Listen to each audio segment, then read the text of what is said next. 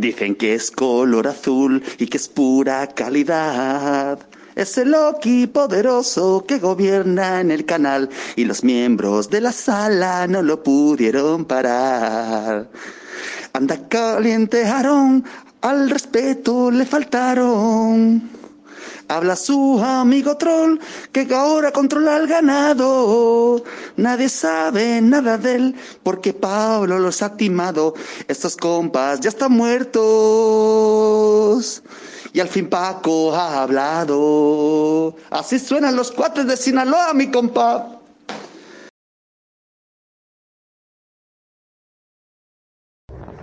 Hola, buenos días, buenas tardes, buenas noches.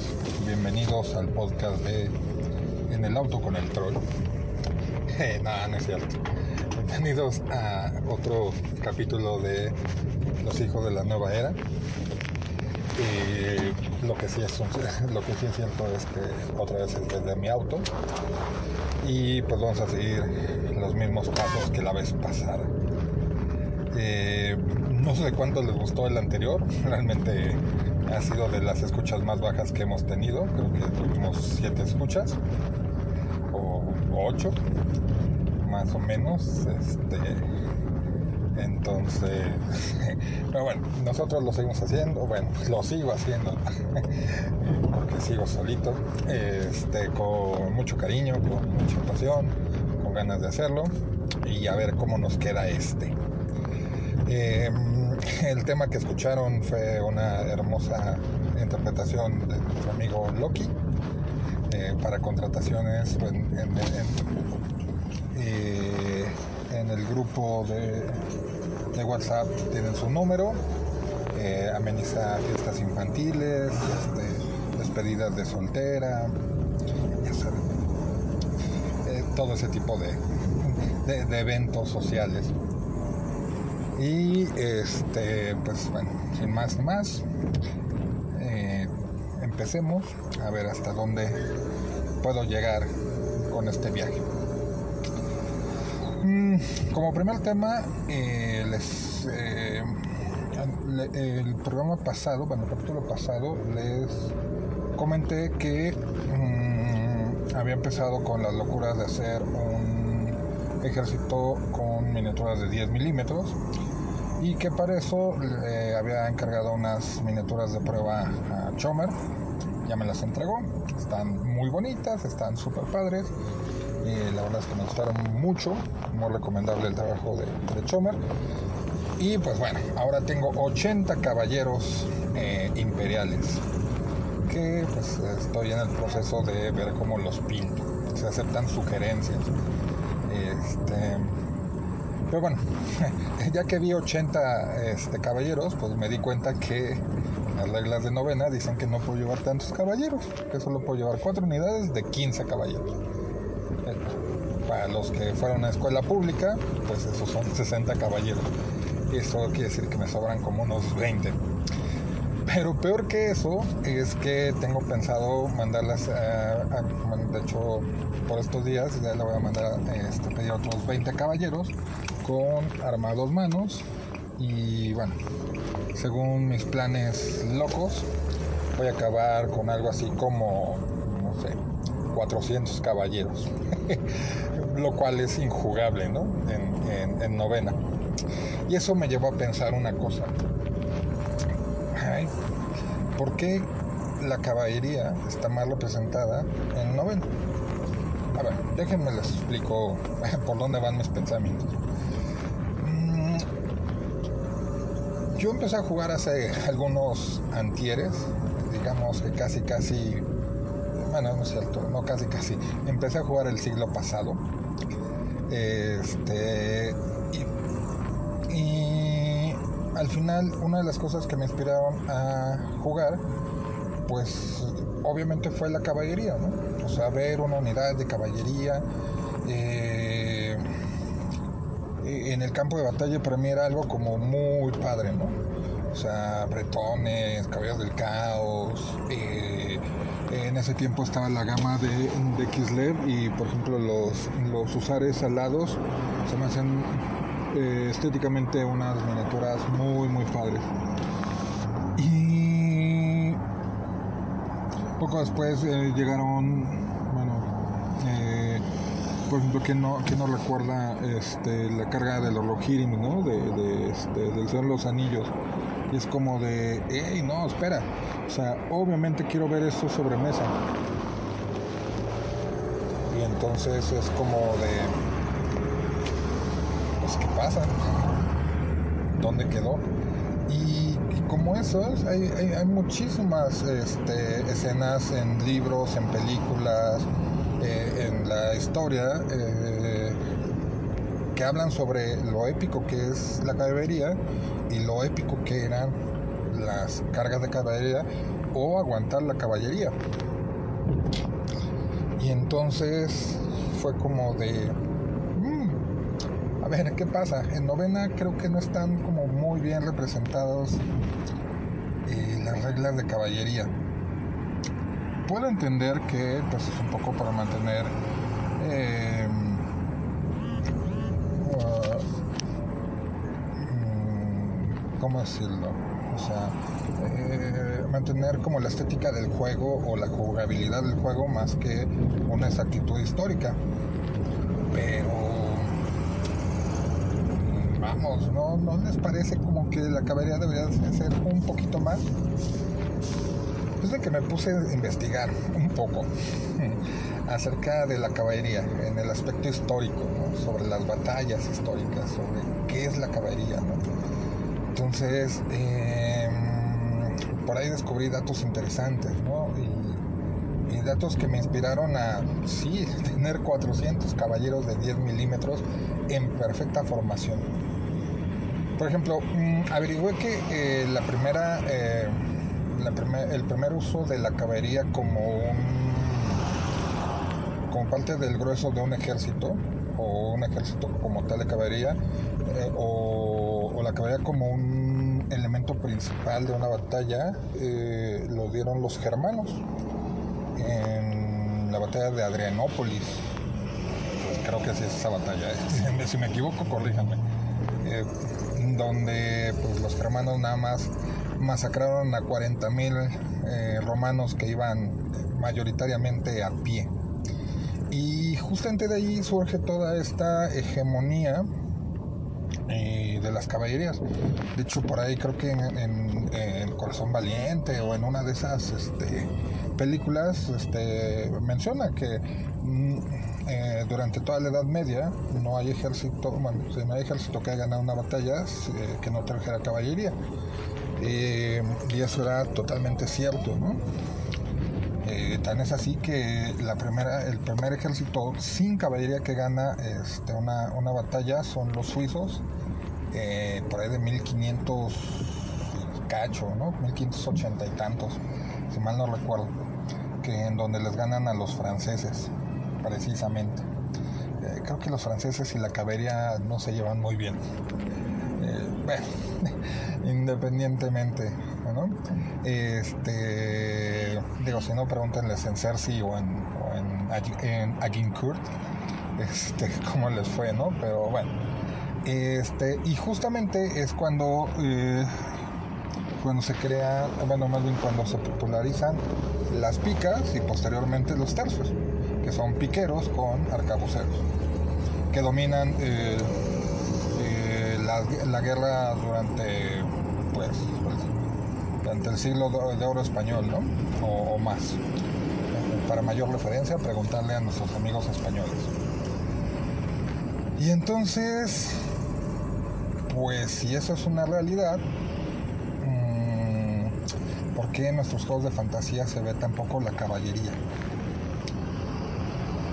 Mmm, fíjense, investigando un poco más, eh, sobre cómo eran las, las, cargas de caballería. O sea, igual que en el juego hay, caballería pesada y hay caballería ligera. Eh, obviamente lo que diferenciaba pues es eh, la armadura, ¿no? Eh, qué tan protegido iba tanto el jinete como el, como el caballo. O sea, entonces un caballo de caballería pesada, pues es un caballo que mínimamente pesa unos 300 kilos más armadura, más jinete con armadura. Entonces estamos hablando de que un, un, caballero a, la carga, estamos hablando de que deben ser casi 500 kilos eh, a galope, a una velocidad considerable que vienen hacia ti. Y no solo con eso, o hay un arma en donde pues tampoco te da mucho espacio de maniobra, ¿no? Yo creo que se necesita un valor, pero brutal, para aguantarle, para aguantar una carga. Y bueno, tal vez no lo sepan muchos de ustedes, o tal, vez ninguno. Yo en algún momento de mi vida eh, practiqué equitación. Eh, sí, ahí donde me ven así todo grandote, gordote y pesadote, pues eh, sí, había, había caballos que me, que me aguantaban. De hecho, tuve un caballo, se llamaba Moicano.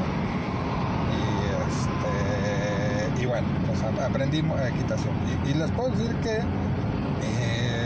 los caballos son unos animales eh, muy nobles y muy simples, pero también eh, son,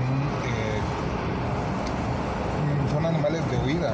Entonces, normalmente eh, cuando se ven en una situación de peligro o cuando el jinete está muy tenso, tienden a ser agresivos y a defenderse. una patada de un caballo o un caballo eh, eh, relinchando y parándose en los cuartos traseros, ah, créanme que es algo que, da miedo. Y sin embargo, son pocas las caballerías en novena que realmente dan miedo. Eh, o sea, en el sentido de tener la regla de miedo, ¿no? No, no tanto de que miedo. Y luego imagínense que no nada más es un caballo el que se les viene de frente, sino son decenas o centenas o miles. De hecho, averiguando, hay una batalla eh, napoleónica donde se da una de las mayores cargas de, caballería. Es en Prusia, ahí no me acuerdo ahorita el nombre, creo que se llama Eloy, la, la batalla de Eloy o algo así. La verdad es que ahorita no, me viene el nombre muy um, a, la mente. Pero bueno, para que se den una idea, cargaron 11.000 jinetes, o sea, 80, 80 escuadras de, caballería eh, francesa cargaron sobre el frente del ejército ruso. Eh, algo así como 11.000 caballos en un frente de 2 kilómetros. Eso quiere decir que prácticamente eh, era un, un caballo cada 2 metros. Eh, no, no es el Sí, un caballo más o menos cada 2 metros. O sea, o no dirá, uy, no, pues eso es muchísimo. Pero pues no. O sea, para el pobre que tipo de pie armado con su pica o su alabarda o, su mosquete este, flintlock, esos de los que se cargaban y este, había que cargarle la, bala y todo eso, este, debía ser algo impresionante. De hecho, hay, eh, narrativas en donde hablan sobre cómo la tierra temblaba este, al galope de los caballos. Eh, los franceses ya no, los caballos ya no eran tan pesados porque no traían armadura, pero imagínense 11.000 caballos trotando al mismo tiempo. O sea, era una planadora, o sea, literalmente eh, el campo después de eso quedaba pues, mejor que quedaba como carretera, ¿no? Sí, perfectamente apison, apisonado, sí, apisonado. Eh, debió de haber sido un espectáculo impresionante. Mm, bueno, para alguien que lo estaba viendo desde el lado francés, porque seguramente para, para el pobre soldadito ruso, eh, no, debió de haber sido bastante aterrador. Y entonces, bueno, pues eso es un poco lo que históricamente representa la caballería, ¿no? Eh, actualmente en los juegos de novena y en los juegos de novena competitivos, no, no se ven tantas caballerías. Y las caballerías que se ven, pues realmente son muy contadas y normalmente con fines muy específicos. Mm, obviamente descontando a los bretones, que pues obviamente son, o bueno, el, ejército de, este, de Quitania, pocos los ejércitos en donde puedes traer ejércitos plenamente de caballería. Guerreros de los dioses oscuros puede ser uno de ellos. Eh, tal vez imperio. Eh, elfos. Recordemos a nuestro amigo Hidei que en algún torneo nos sorprendió con, con un ejército prácticamente todo montado. Pero en general, en general no se ven tantas caballerías y las caballerías que se ven no hacen su principal función que es cargar. Eh, muchos los traen para controlar objetivos, muchos los traen para el tema de movilidad, para quitar chaff, como chaff mismo. Eh, pero pero la caballería en sí pues no lo sé, como que tiene una deuda con, con la historia de la caballería y con lo que hemos visto en la historia y en las películas, ¿no? O sea, no sé qué les parezca esto. A mí me parece un poco injusto, ¿saben?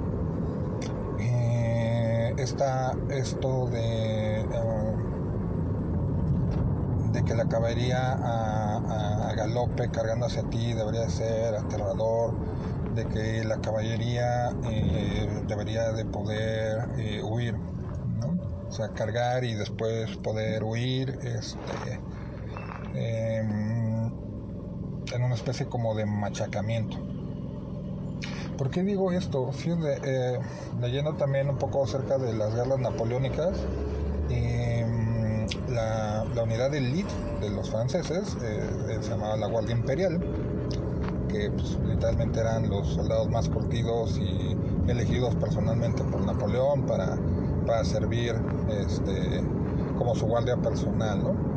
Y esta unidad eh, tenía su propia unidad de caballería. Que, eh, que la verdad es que Napoleón en muchas batallas la ocupó como para como cerrojo de oro, ¿no? O sea, para obtener la, la, victoria aplastante o para no tener una derrota aplastante. Este, y normalmente eran tipos muy, muy buenos. Bueno, en Waterloo, esta caballería, bueno, la, la, caballería este, de la Guardia Imperial, cargó 12 veces sobre los cuadros eh, de, de los ingleses.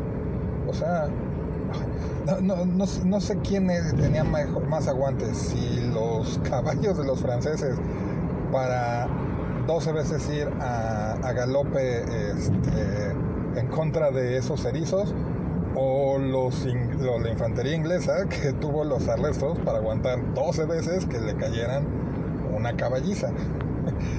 bueno, sea como sea, justamente también esa es otra de las cosas que son muy interesantes de la caballería, eh, tanto moderna como, como, como, la de como la de la Media. Eh, esta posibilidad de cargar y volver a cargar y hacer toda una serie de cintas y de movimientos eh, sobre el campo de batalla, que particularmente muy pocas caballerías, sobre todo las ligeras, son las únicas que la podemos ver.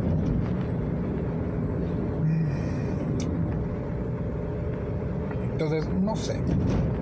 Eh, yo voy a seguir con mi idea de hacer mi ejército de 10 milímetros con un montón de, caballeros este, imperiales no por otra cosa, sino porque al final eh, este ejército de 10 milímetros, yo lo que espero de él es que se vea estéticamente muy padre.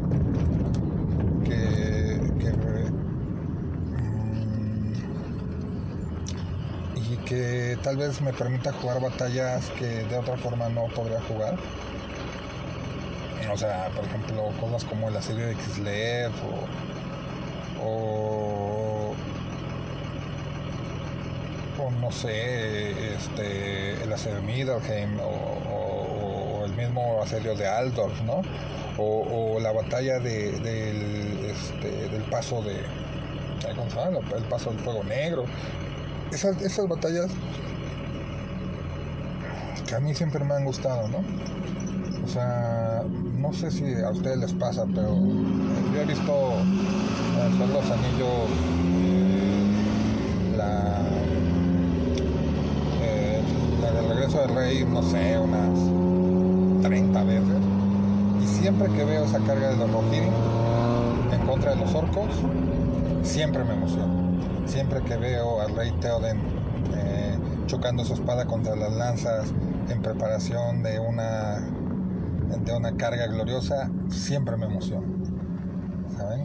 entonces y no sé a mí me encantaría poder representar eso en una batalla a mí me encantaría poder darle ese sentimiento a una batalla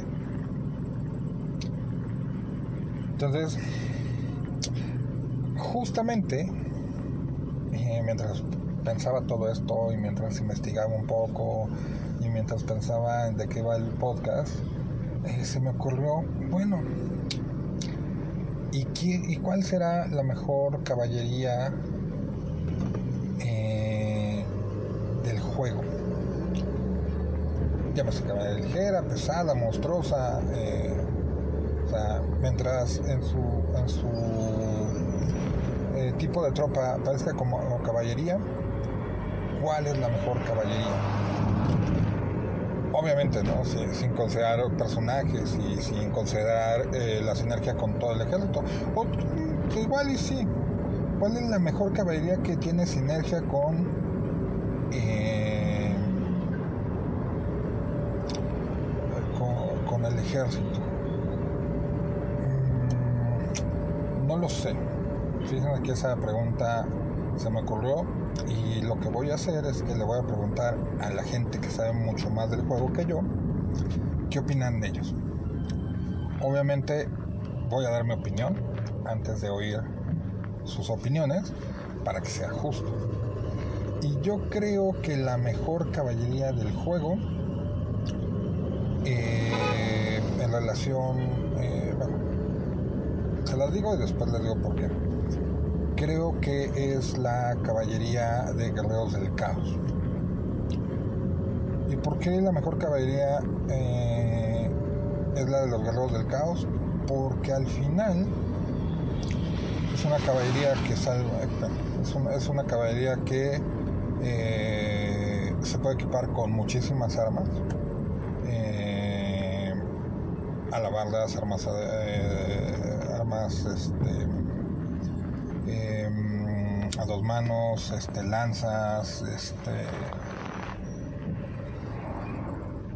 mm, dos armas de mano, escudo, eh, pero la versatilidad que le puedes dar, porque tienen nueve marcas o nueve, eh, nueve este, eh, nueve pusteos yo, perdón, siete, ándale, sí, siete busteos, eso hace que sea muy polifacética.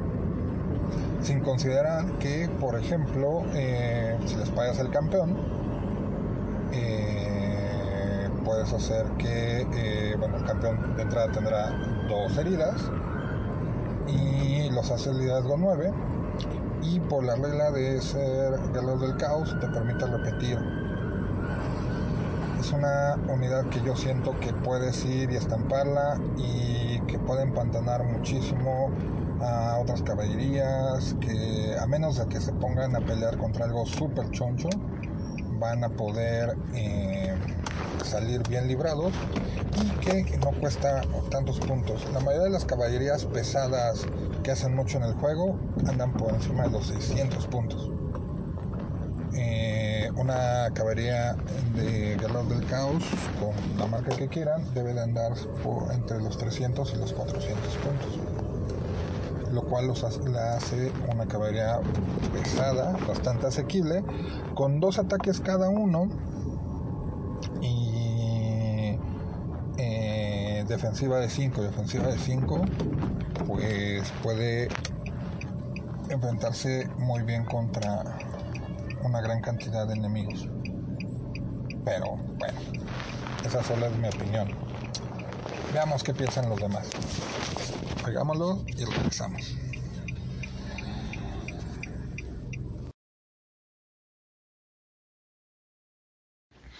Hola a todos, ¿cómo están? Eh, pues aquí en mi opinión, de cuál es la mejor caballería, creo que eh, yo creo que si lo si nos vamos directamente a, las, al- al- a las a los atributos por unidad, yo creo que hay dos. Em, y esa sería la caballería de vampiros y, los Grail Knights. Creo que las dos caballerías son son en papel la las mejores unidades, ¿no? Em, eh, se mueven ocho los dos, em, tienen muy buena salvación, tienen buena iniciativa, tienen buena habilidad de arma. em, y si la ponemos solitas en papel, em, con llegar a la carga, eh, pueden hacer, yo creo que la misma cantidad de daño que eh, una u otra, en- en- en- sin ningún inconveniente. Posiblemente los Grail Knights tengan una ventaja, ya que con la formación de lanza, ellos tienen el beneficio que a lo mejor las otras caballerías no tienen, que es tener eh, eh, filas. Entonces, si va en una unidad de 9, una unidad de 10, 11, 12, o si son 12, pues ya tiene tres filas y estandarte, ¿no? Y eso es muy beneficioso cuando cargan a unidades a pie o grandes hordas que mientras tú logres con tu carga y con todos los ataques matar a lo suficiente en oponentes enfrente, te va a permitir eh, poder romperlos, ya que si, si llegas a tener la misma cantidad de unidades, pues ya dejan de ser de, de ser stubborn y automáticamente por diferencia de resolución de combate por la por lo que ha matado a la caballería, pues termina terminará por matarlos.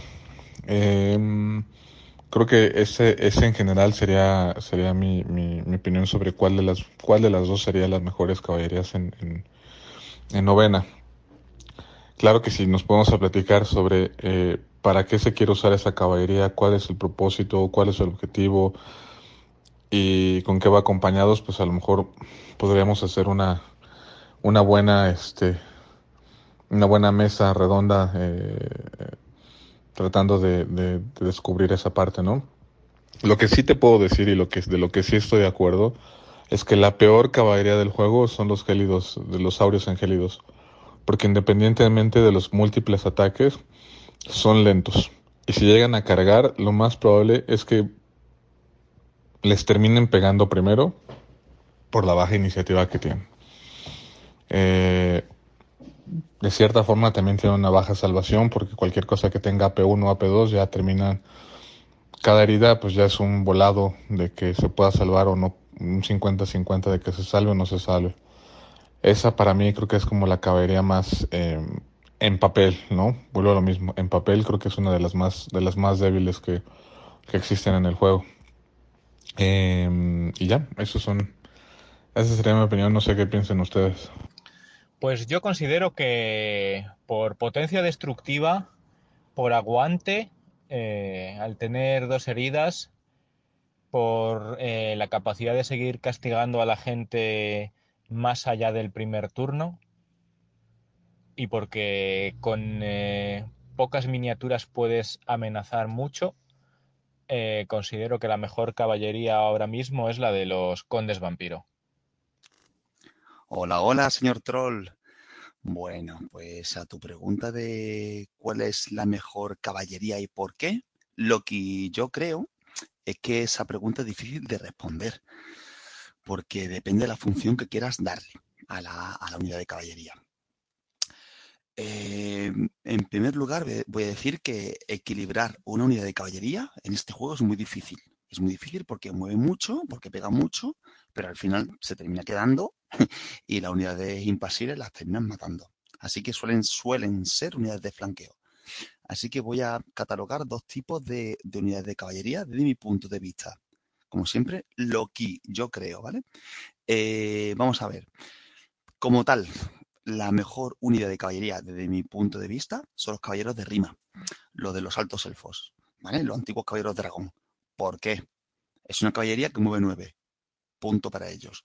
Tienen una especial de dos eh, contra alquimia y contra piromancia. O sea que eso aguanta más el calor que una patata cocida. Así que eso está muy bien porque no le tiras un hechizo de alquimia y te mata la unidad entera. No. aguantan, aguantan. Eh, tres, tienen agilidad 6 de base, que a la carga se ponen agilidad 7. Lo digo por las típicas unidades de agilidad 4 con lanza, que en el intercambio de, ataques, pues mm, matas mucho, pero también pierdes mucho. ¿no? Esta gente pega primero, cada uno a la carga dos ataques, con un más uno impactar y fuerza 6. Así que me parece estupendo. Y te da esa facilidad de que a una lista de, de, de elfos, ¿vale? Tienes una unidad que cualquier hechizo que le tires, por regla general, vas a dejar que entre porque tampoco están todos tus puntos invertidos en esa unidad, ¿vale? Eh, siempre te va a doler más un random move a otra unidad que a esa, te va a doler más, por ejemplo, eh, que te vuelva la típica monopeana o que te tiren todas las miniaturas y lleven un impacto si llevas una unidad grande de lanceros, ¿vale? Así que tanto para una lista de control como una lista eh, agresiva, esa unidad es buena, ¿vale? ¿Que hay otras opciones mejores? Pues al gusto, pero esa unidad en sí es buena, es autosuficiente. Tiene la regla racial de que eh, chequean a tres dados, salvo el pánico, pero está muy, muy, es muy útil por si, no sé, eh, te cargas, eh, haces una carga larga, que ya que mueves nueve puedes jugártela, una carga no te entra, ¿vale? Y después vas a ser cargado por otra unidad. Pues tiene posibilidad de huir, ¿vale? Y después te regrupa a tres dados, que está muy bien, está muy bien, está muy bien, está muy bien. Además, tiene un acceso a estandartes muy, muy, muy completos, ¿vale? Muy chulos. Y ocupan un slot del, del códex que está un poco abandonado, que es el, bueno, abandonado, matizo, que no está muy solícito, ¿vale? Eh, que son las unidades especiales. No parten en otra categoría como ataque rápido, como pueden ser los caballeros vampiros de los, de los no muertos, de los, de los vampiros, ¿vale? Los caballeros sangrientos y, ni, los griales que entran en una categoría un poco especial. ¿vale? Estas son unidades especiales que entran todas. Así que como tal, en, stats me quedo con eh, los caballeros de, de, Rima, los príncipes dragón. Como tal.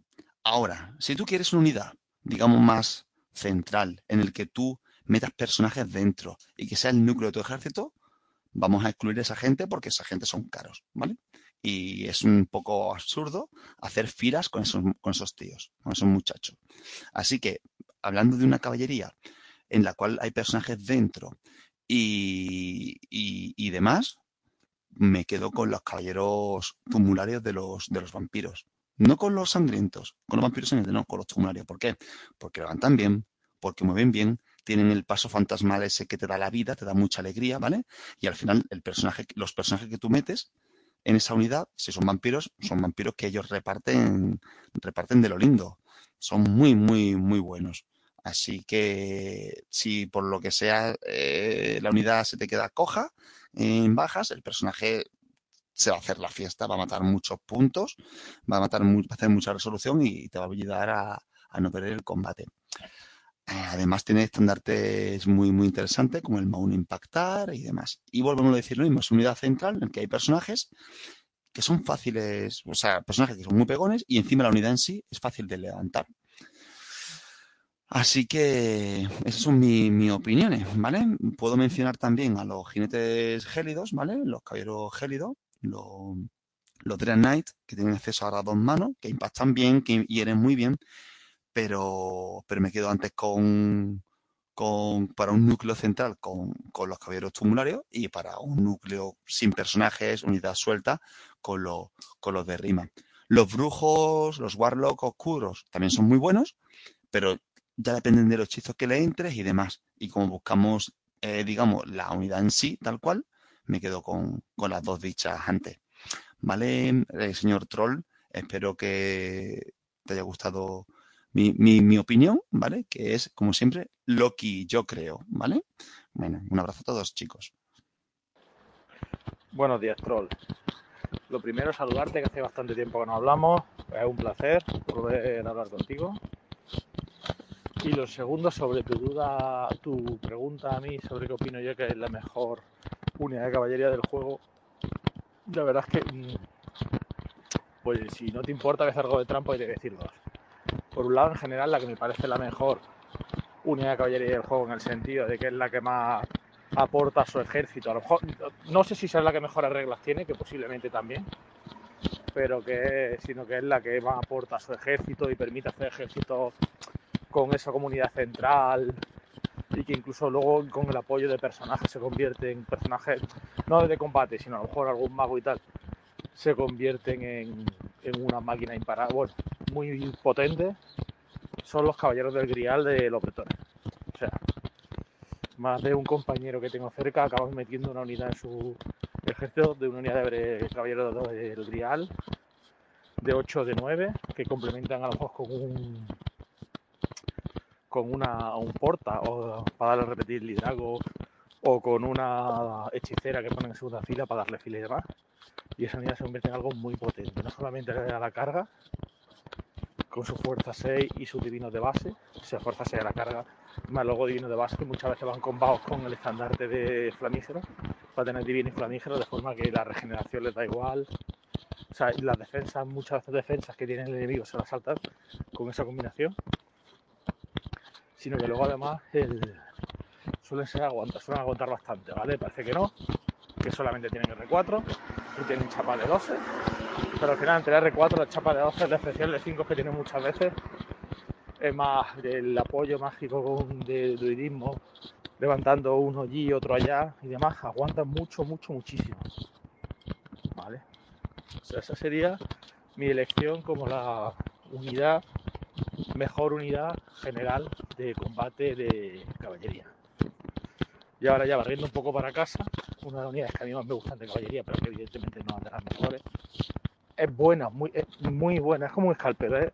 en manos de un especialista en el momento adecuado es muy buena, pero muchísimas veces muere sin llegar a hacer nada debido a sus grandes debilidades, como puede ser eh, su poca R, su poca armadura y su frenesí son los jinetes de Cournot, que ahora se llama Wild Hunter. Los Wild Hunters me parecen una unidad muy divertida de jugar y colocar en el momento adecuado, en el sitio adecuado, capaz de hacer muchísimo daño. Ahora, a nivel competitivo, una unidad que está lastrada por lo que hemos dicho antes, por su fragilidad y por su falta de control debido al frenesí. Venga, espero que te haya gustado mi respuesta y un abracito. Bueno, el troll me hizo el favor de invitarme a platicar en el podcast de los hijos de la nueva era, lo cual pues, estoy muy agradecido. Y este, por lo menos me hizo una pregunta bien interesante. Que hace mucho tiempo que dejé de pensar en la manera de esta, pero me hizo una pregunta muy interesante. ¿Cuál es la mejor caballería de, de Night Age y por qué? Entonces, eh, es una pregunta que siempre nos hacemos cuando estamos empezando a jugar y ver qué es más poderoso, qué funciona mejor o cosas por el estilo, ¿no? Eh, con el tiempo uno se da cuenta que lo que mejor funciona es eh, el ejército completo, ¿no? Pero si pudiéramos elegir una unidad como la más poderosa o la que mejor funciona, pues tendríamos que pensar de acuerdo a qué. Pues si la vemos como ¿Qué unidad destruye más? Pues definitivamente no hay vuelta de hoja. Son los Chosen Ones de, del caos.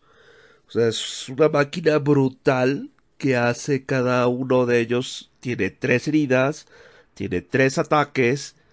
Cada uno de ellos son ofensiva 6, eh, defensiva 6, resistencia 4 y salvan con tres o más. Con una. No, ¿cuál eh, no, ¿cuál tres o más? Salvan con dos, dos o más. O sea, son brutales. O sea, realmente son muy, muy fuertes. Aparte son fuerza 5. El caballo que trae, que va arriba es fuerza 5. Se mueve 7, marcha 14. Y lo más brutal es que le puedes poner varias cosas. O sea, puedes poner desde Lightning Reflexes hasta uno más de, de resistencia que, aunque no sería muy aceptable por la regla que tiene que si cargas algo más de 10 lo pierdes, pero aún así lo puedes tener. Eh, puedes ponerle varias armas. O sea, puedes ponerle que sea Weapon Master, que vaya desde arma de dos manos a Per Weapons, a lanza, no sé, infinidad de cosas, ¿no? Entonces, todo eso por la fabulosa cantidad de 630 puntos. No solamente eso, si trae el campeón que lo trae, hace que la. que el o sea, que la unidad eh, sea liderazgo 9 y que repita sus break tests. está muy fuerte. Entonces es una caballería de, de 50, que, la, que es una caballería muy, muy, muy fuerte en ese sentido.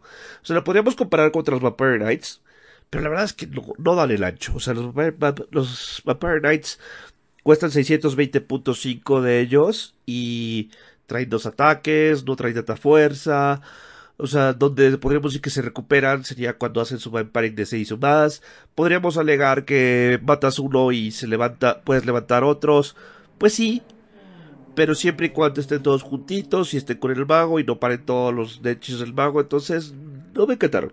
Podríamos decir que los questing, que los Grey Knights, o sea, comparables, a 9 Grey Knights cuestan 692 puntos, que juntos esos 9 serían 18 ataques de los caballeros y 6 de los caballos. Eh, de hecho, creo que son 3 de los caballos. Pero el gran tema aquí es más fuerza, serían fuerza 6 cuando cargan. Pero vamos a ver un punto bien interesante. 5 caballeros chosen son 15 heridas que salvan con 2 o más. 9, Great Knights son 9 heridas que salvan a 1 más con una salvación de 6 o más o de 5 más, depende. Eh, de ellos. Entonces, pero tú le vas a hacer 2 heridas. Cada herida que le haces a los Great Knights pierden 2 ataques. Cada herida que le haces a los, a los Chosen One no pierde nada. Hasta la tercera pierde 3 ataques está brutal. Entonces, por eso los Chosen Knights, desde mi punto de vista, son, la caballería más fuerte. ¿Por qué no la vas a ver tanto en este en campo? Porque son 630 puntos que si les cae algo muy fuerte, pues probablemente no la libren. Si les cae una, un personaje con fuerza 10, son 15 heridas que, que se pueden ir.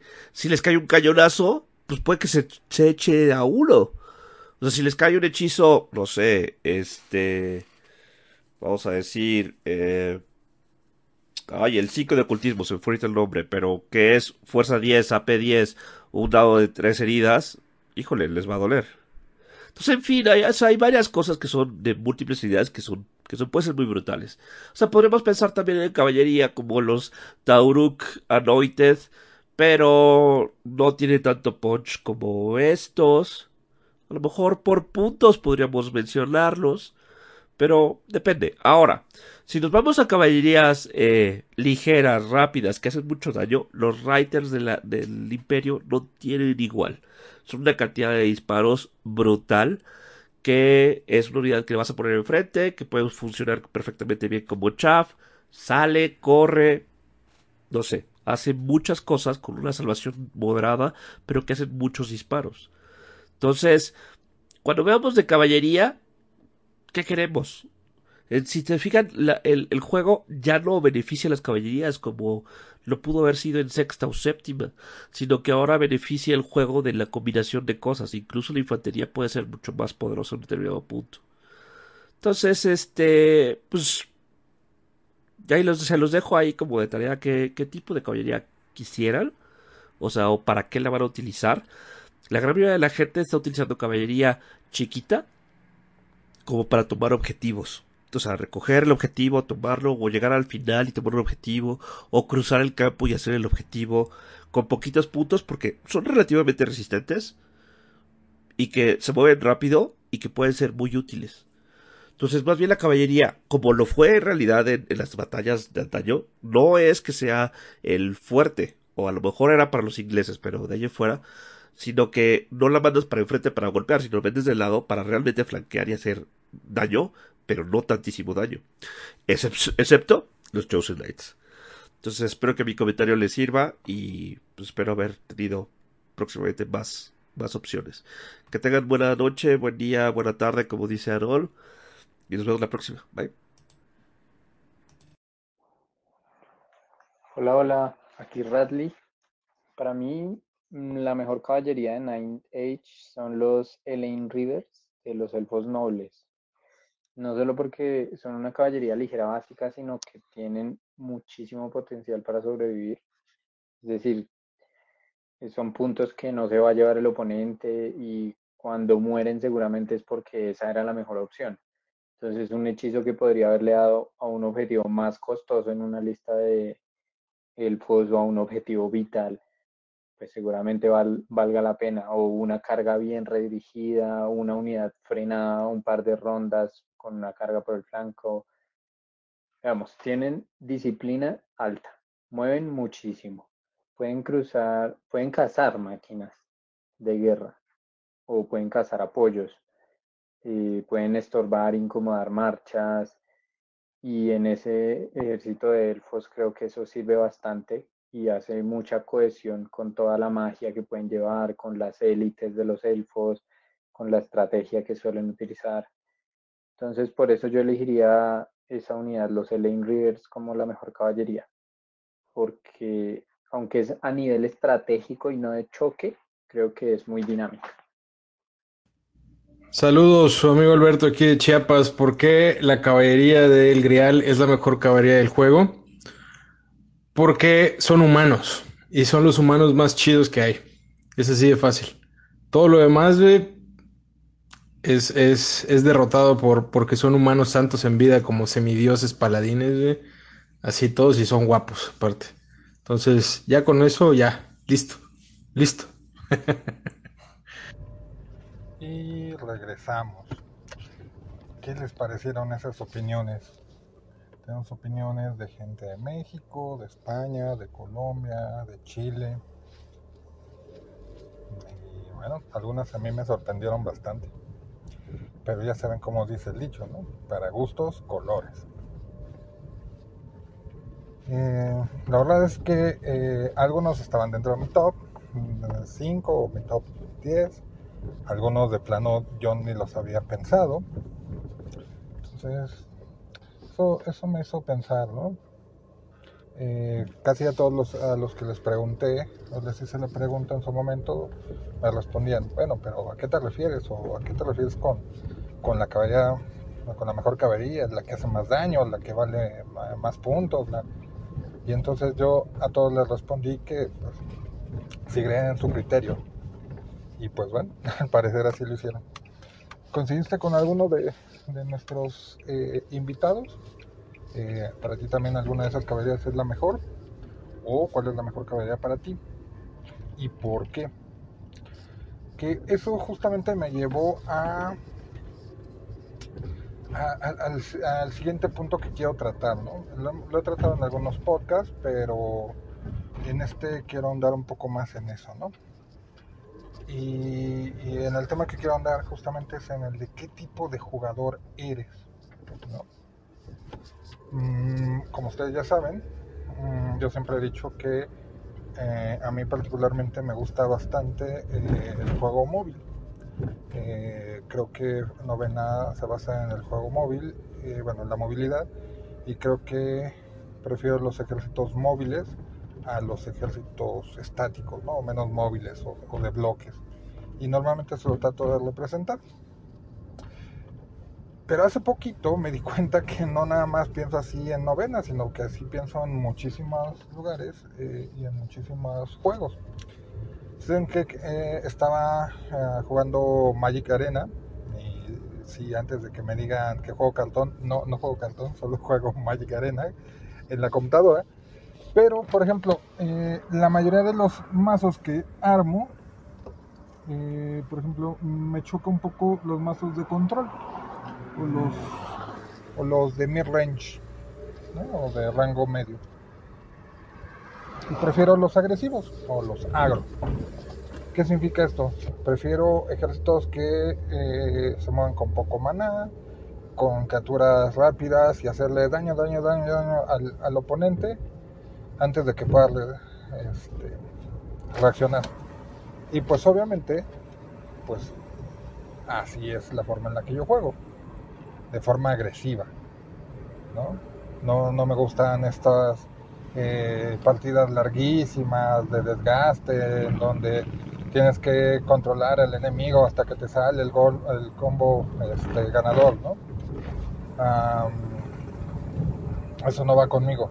Y fíjense que, pues justamente en novena soy igual. en novena no me gusta esperar y, y moverme para que el enemigo, este, en una serie de, tácticas este, infinitas, eh, de movimientos milimétricos para que el, este, ah, hasta que uno de los dos oponentes comete un error o hasta que justamente estás en una posición cómoda en donde te puedas arriesgar, ¿no? Y entonces, pues así soy yo. Un jugador agresivo que le gusta pues jugar de forma agresiva. Pero mm, me queda claro que no soy el único tipo de jugador ni, el jugador más eh, el, único tipo de jugador que hay, ¿no? Eh, entonces me puse a pensar, ¿no? ¿Que, ¿En qué clase de, qué tipos de jugadores habemos? Y por lo tanto, que eh, pues ojalá te puedas identificar con uno de ellos. Y tal vez si te identificas con uno de ellos, pues eh, no sé, a lo mejor estás jugando el ejército equivocado porque siempre he pensado que hay un ejército que se decanta por un tipo de jugador. Por ejemplo, yo ya les dije el primero, ¿no? Y el primer tipo de jugador que hay es el jugador agresivo. Es el jugador que tiende a, realizar cargas lo antes posible y tiende a eh, presionar, a morder al, contrincante, a, ejercerle presión, ¿no? Podría decir, ah, pues es un, es un jugador que es un poco descerebrado, y pues sí, en efecto, porque la estrategia es relativamente sencilla, ¿no? Es ir al frente y presionar, presionar y presionar. Mm, yo por eso juego caos, honestamente, porque al final el caos es un ejército que eh, al no contar con prácticamente nada de disparo, eh, y al tener magia muy ofensiva, eh, solo se pueden escoger con caos tres magias. Eh, alquimia, eh, mm, ¿cómo se llama? Este, ocultismo. Y ah, ¿cuál es la tercera que se puede escoger con, con caos? Eh, y evocación. Ya que todas son eh, altamente eh, ofensivas, o sea, ya sea en bofear las unidades para que hagan más daño, o para que aguanten más durante los combates, o directamente para hacer daño, ¿no? Bueno, entonces, eh, si, si tu primera reacción al ver al enemigo es quererlo cargar y eh, juega siempre a tratar de presionarlo, ya a tratar de morderlo, ya a tratar de, este, eh, de, mantenerlo como presionado, pues entonces yo creo que es un jugador agresivo y entonces te convienen ejércitos mmm, pues de este tipo, ¿no? Con pocos disparos, con metas muy establecidos, en ir de frente, ejércitos rápidos, no, no, no me puedo imaginar este, un ejército agro este, algo lento, que al final puedes jugar agresivo con enanos, 100%, ¿no? Al final, eh, a pesar de sus patitas cortas, tienen uno de los mejores movimientos de marcha que hay. Pero bueno, eso no quita que, que sí sea raro. Normalmente los que juegan agresivo no juegan con tantos bloques, por ejemplo. ¿Qué otro tipo de jugador conozco o reconozco? Pues está el eh, jugador, eh, yo le llamaría estratégico, en, mi, en, otros lugares lo llamaríamos el, el rule monger, o es aquel que antes de armarse un ejército se tiene que leer todo el libro. Y conforme está leyendo el libro, él está pensando en los combos, en las sinergias y en todo lo que eh, va a ser eh, a su ejército una unidad este, cohesiva. ¿eh? O sea, es el que escoge una unidad porque lleva otra porque eh, ambas unidades eh, tienen un plan perfecto para hacerla. Y entonces, ¿por qué se llama estratégico? Porque eh, su habilidad de ganar o perder radica más en su habilidad de planeación o de imaginarse cómo va a funcionar el ejército y armar un ejército en pos de una, este, de una idea o de un fin que por sus decisiones en batalla. Eh, eh, nuestro buen amigo Mago es un muy buen ejemplo de él, ¿no? O sea, yo recuerdo que cuando jugábamos físico, él lo que hacía es que le decía al de la tienda, ah, mira, ya leí el códex y entonces voy a querer dos unidades de esta, una unidad de esta, 40 de estos, 20 de estos, y era lo único que compraba del ejército. Una vez que había explotado completamente ese army, agarraba, lo vendía y hacía lo mismo con el siguiente ejército que se le antojara. Entonces, si lo tuyo, lo tuyo es como ser rata de biblioteca y leer mucho y hacer como eh, mil listas antes de decidirte para una de torneo y te gusta estar analizando eh, así los más mínimos detalles, entonces pues tu tipo de jugador es ser estratégico. Y por ejemplo, los ejércitos, a mi parecer, que son más estratégicos, son o demonios, por la gran cantidad de, este, de opciones que tienen para crear una sinergia eh, en un tipo, o vampiros. Vampiros al final es un ejército que depende muchísimo de su sinergia. Y curiosamente son los dos ejércitos que juega Mago, ¿no? Entonces, no quiero decir eh, que es coincidencia, pero podría ser coincidencia. Después, ¿qué otro jugador tenemos? Tenemos el jugador que es metódico. ¿Y con qué me refiero a ser metódico? Eh, es un jugador que yo particularmente no conocía en la comunidad de México, pero que conforme voy avanzando en el internacional me doy cuenta que eh, Mm, que, abunda, ¿no? Y que es eh, justamente un jugador muy competitivo. El jugador metódico tiene un, pues, su nombre lo dice, tiene un método, tiene una forma de jugar. La forma de jugar, mm, ya nos lo decía nuestro buen amigo Germán, no importa que te tardes 30 minutos en mover, siempre y cuando hayas hecho los movimientos precisos. La fase más importante de novena es el movimiento. Y entonces, pues efectivamente, él era una persona que tenía ese método y que era muy bueno siguiendo ese método.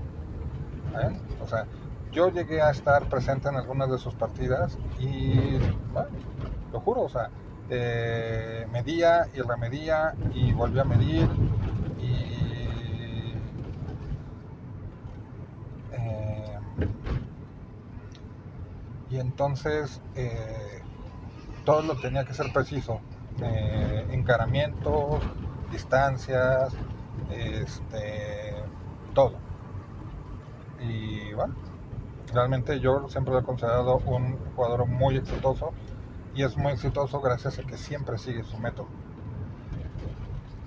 Entonces, em, no es eh, eh, la medición no es el único método, hay, hay otros métodos que puede seguir el, este, el jugador, ¿no? O sea, por ejemplo, hay jugadores que dicen que a menos de que tú vayas a hacer el doble de ataques que tu oponente, entonces no cargues. Al final es un método, ¿no? Y lo más curioso es, pues, cómo, cómo se las arreglan para contar la cantidad de ataques mientras están jugando, ¿no? Entonces, bueno, entonces, si tú eres una persona que siempre tiene que tener como un un plan bien escrito y bien, eh, eh, y bien hecho. Si tú eres de esas personas que tienes que eh, seguir un listado de instrucciones, pues muy probablemente tú seas un jugador metódico. Y entonces, pues tal vez te convenga jugar con ejércitos que les funciona muy bien el método. a ver, uno pensaría que a todos los ejércitos les, que, les, les, este, les funciona ser metódicos. Digo, eh, pues sí, o, les funcionaría en un jugador metódico, pues al final todos siguen un método. Pero no, yo creo que los jugadores que eh, metódicos son más eficientes con ejércitos que son eh, que no perdonan errores, porque justamente al tener un método lo que está, estás obligando es a minimizar la cantidad de errores que tienes. Y con esto me refiero a elfos silvanos, o me refiero a altos elfos, y tal vez hasta ogros. Son ejércitos que si solo mueves por mover, eh, te lo van a acabar cobrando muy caro. Después, mmm, ¿qué otro jugador conozco? Conozco los jugadores que son divertidos. ¿Y qué hacen los jugadores divertidos? Pues los jugadores divertidos son, curiosamente, aquellos a los que eh, el ejército con el que juegan, o la forma en la que juegan, lo hacen más para divertirse que para ganar o perder. Y puede llegar a dos, a dos conclusiones de aquí, ¿no? O sea, el que desde un inicio declaró que este es un juego y por lo tanto no se lo toma en serio. Ojo, no significa que no compita y no significa que no juegue bien. Simplemente no se lo toma tan en serio, ¿no? No es como el resto de los mortales que si este sacamos un doble uno para cargar, este queremos tragarnos los dados y masticarlos y escupirlos no, más bien él pues se lo toma con, con cierta filosofía, ¿no? Y dice, pues bueno. Solo es para diversión. O el jugador que lo han tratado tan mal y ha perdido tantas veces que ha decidido pues dejar de pelear con la mala suerte o dejar de pelear contra los resultados y simplemente pasarla bien. Entonces, mmm, Mm, ¿Qué clases de ejército les conviene a los jugadores que son eh, divertidos? Por ejemplo, yo siempre he dicho que orcos y goblins son ejército que no te lo tienes que tomar tan en serio. Ratas yo creo que sería el otro. Bueno, las ratas antiguas, no sé si las ratas modernas, eh, las últimas ratas sacaron. Porque son ejércitos que de repente dependen demasiado de la aleatoriedad. O sea, uh, por ejemplo, tienes tu Squig Mangler, que os mueve tres dados de 6 y de repente se puede mover 18 y dejártelo justamente enfrente de la carga del enemigo o sacar un triple 1 y no llegar a ningún lado, ¿no? Y solo estorbar a tus tropas. Eh, Lo mismo pasa con las ratas y, su, y la abominación, que no sé cómo se llama ahora, o hasta con las propias armas de las ratas, ¿no? En donde tirabas dos o tres dados y dependiendo de lo que te saliera, pues podía suceder. De hecho, yo creo que los jugadores que juegan Imperio con mucha artillería, eh, yo creo que también entran dentro de este, de este, este, de este grupo, ¿no? Eh, porque también he visto que de repente es demasiada aleatoriedad.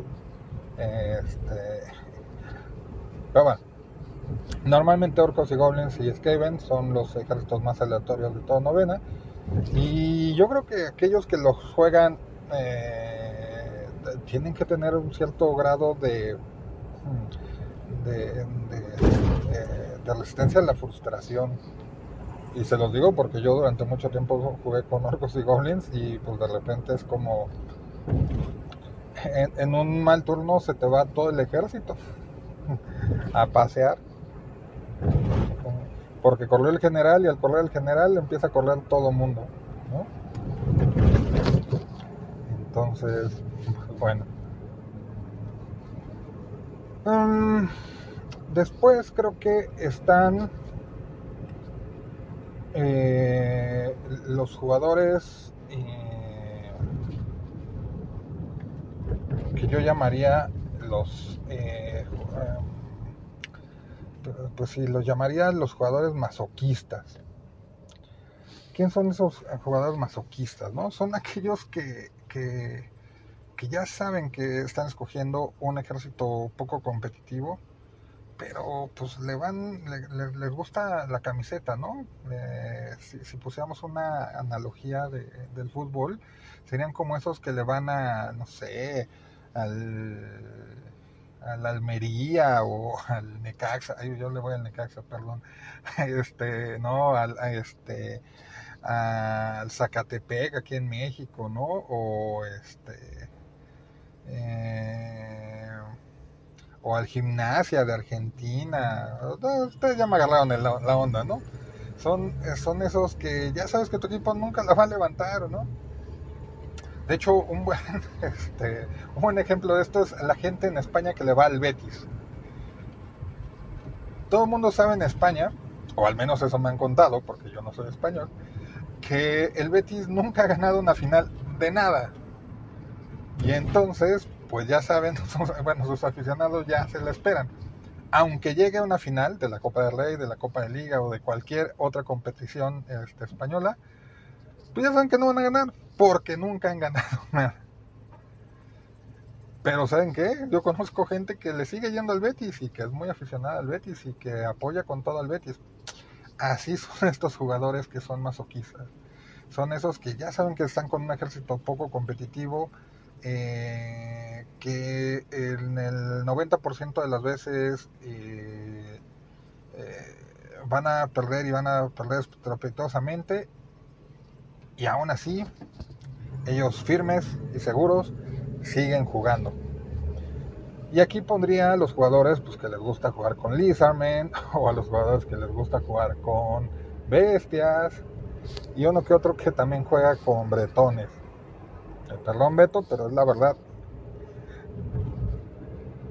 Eh, realmente mis respetos para esa clase de jugadores porque al final son los que le dan variedad al, este, al juego.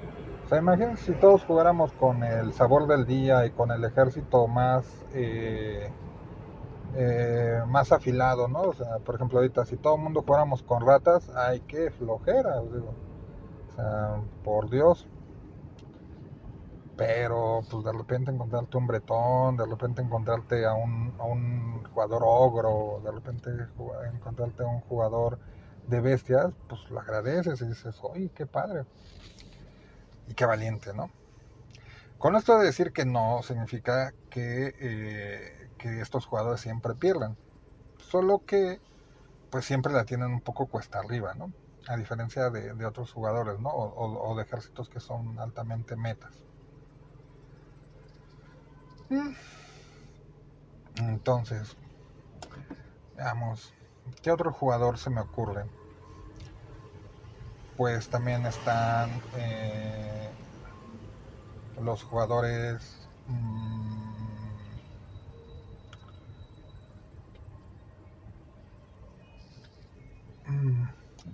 no- no sé si, si, decirlo, pero bueno, lo voy a decir.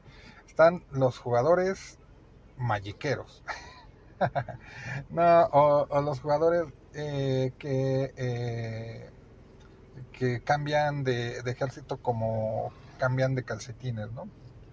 Es decir, aquellos que siempre están buscando el sabor del día, el ejército más afilado y con ese jugar.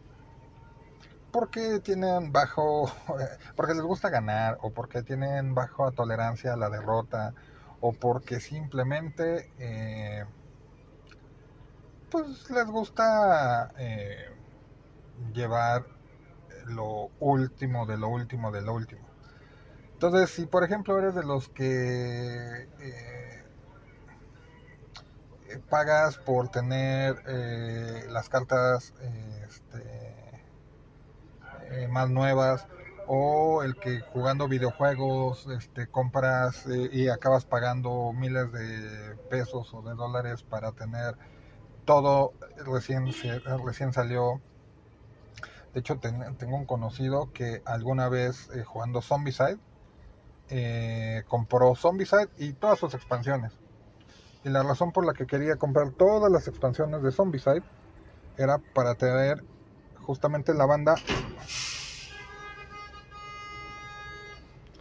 más choncha y la más dura. Y obviamente cuando jugaba, pues era muy aburrido porque pues lo que le pusieran enfrente se lo masticaban. Y pues, bueno, para él tenía sentido jugar así. Honestamente, pues yo no le encuentro mayor sentido. Pero, bueno.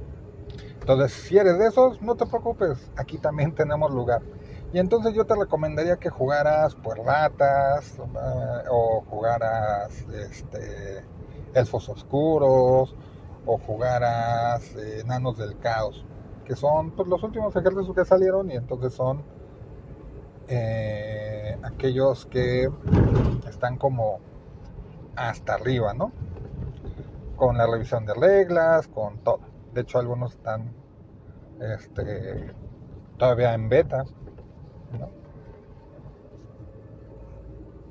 Mm.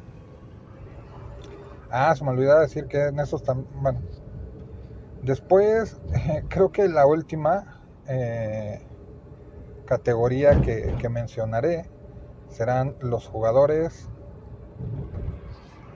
eh, pacientes. Esos jugadores que hacen una estrategia a base de acabar hartando al contrincario, al, al contrincario, al contrario, al contrincante. Son esos que juegan no feo, lo que le sigue a feo. Empantanan, hacen turnos de mil horas. Este. Esos jugadores normalmente eh, jugadores que pueden esperar bastante tiempecito para aplicar su, estrategia. Esos que te ponen para que no solamente mates el chaff y después ellos van por los objetivos. La verdad es que también admiro a estos jugadores porque pues, no cualquiera, ¿eh? no cualquiera tiene esa paciencia, ¿no? No cualquiera se mueve en una hora, no cualquiera se puede aventar partidas de seis horas o de siete. Yo digo que son los que le van, dan mal nombre a novena. Y bueno, pues si eres uno de esos jugadores que pues tienes toda la vida y que puedes jugar con eh, partidas de siete horas sin aburrirte, em, pues entonces yo te recomiendo que juegues, puedes jugar enanos, puedes jugar este, este Tom Kings o un, en Dynasties que al final ah qué feo juegan esas qué feo se puede jugar con esos ejércitos y aún así ganar. Bueno he llegado a donde tenía que llegar así que cortaré esta sección por el momento y bueno regreso nada más para la despedida y el final cuídense Bye bye.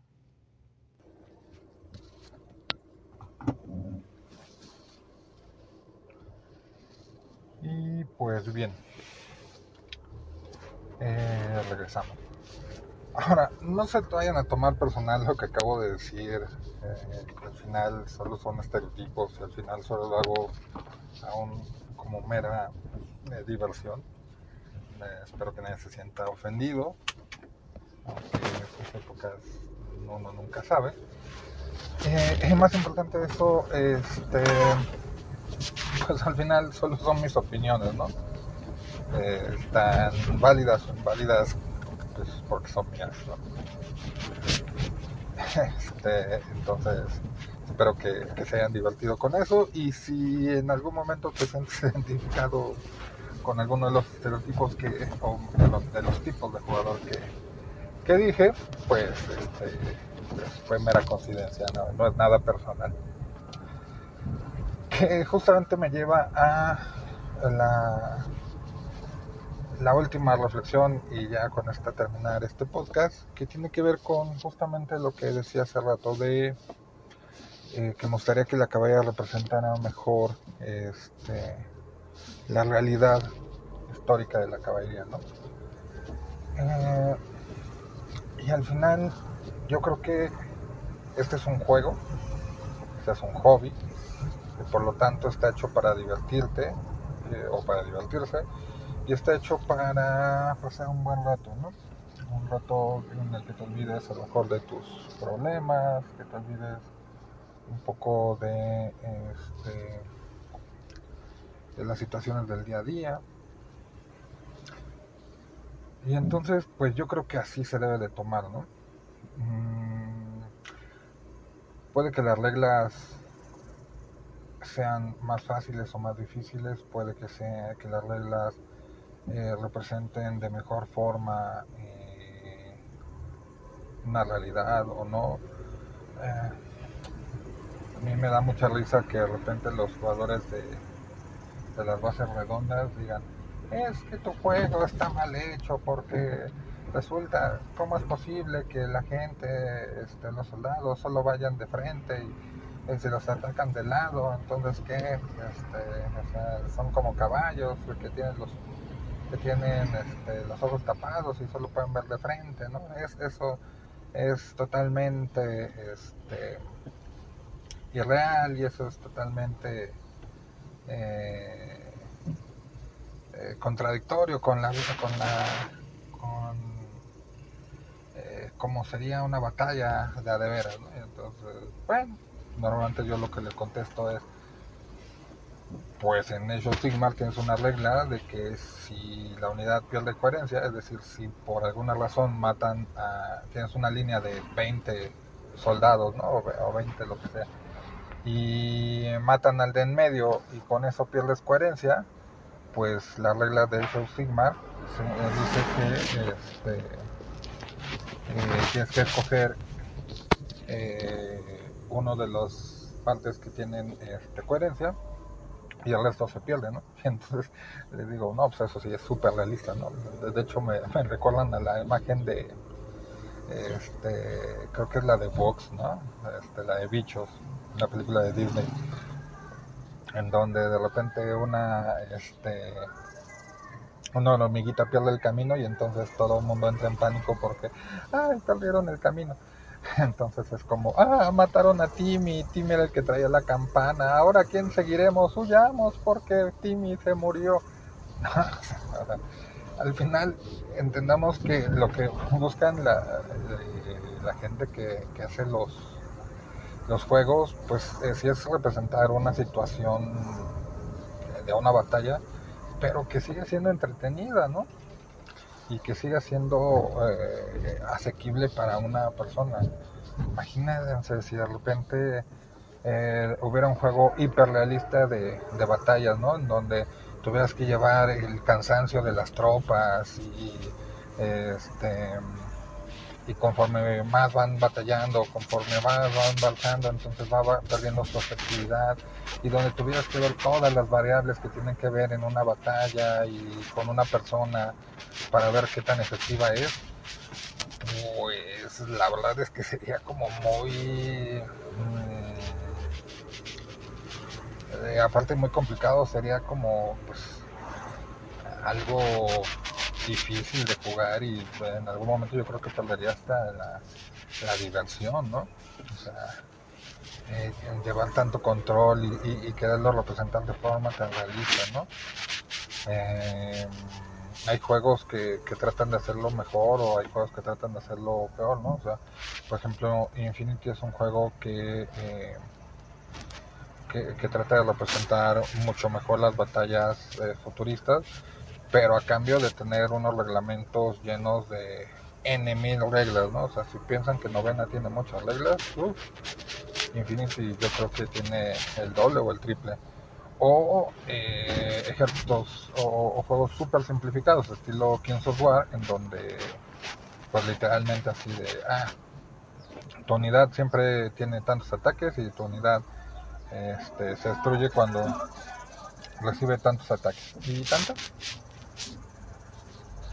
Cargas, peleas.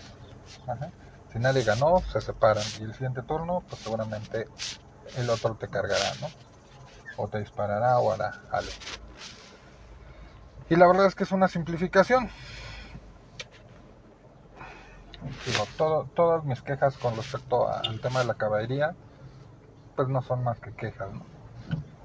quejas de, de, de vejete quejumbroso. Porque al final, pues uno tiene que entender que cuando empieza a jugar un juego, el juego tiene unas reglas que le pueden parecer a uno coherentes o no coherentes, que te pueden gustar o no gustar, que te pueden parecer mejor hechas o peor hechas, pero al final son las reglas. Y son las reglas de un juego. No es la vida real, no es... eh, no es un juego por ordenador, y aunque y esos también tienen sus reglas, simplemente es un juego que trata de equilibrar lo mejor posible las cosas. Y pues ya. Hasta aquí mis, eh, mis reflexiones. Espero que les haya gustado el programa. Espero que les hayan gustado las opiniones de nuestros invitados.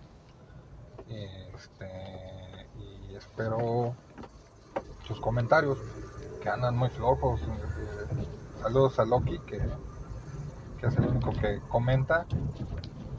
Este, entonces díganos de qué quieren que hablemos, eh, si alguien quiere participar, lo podemos hacer a distancia. Este,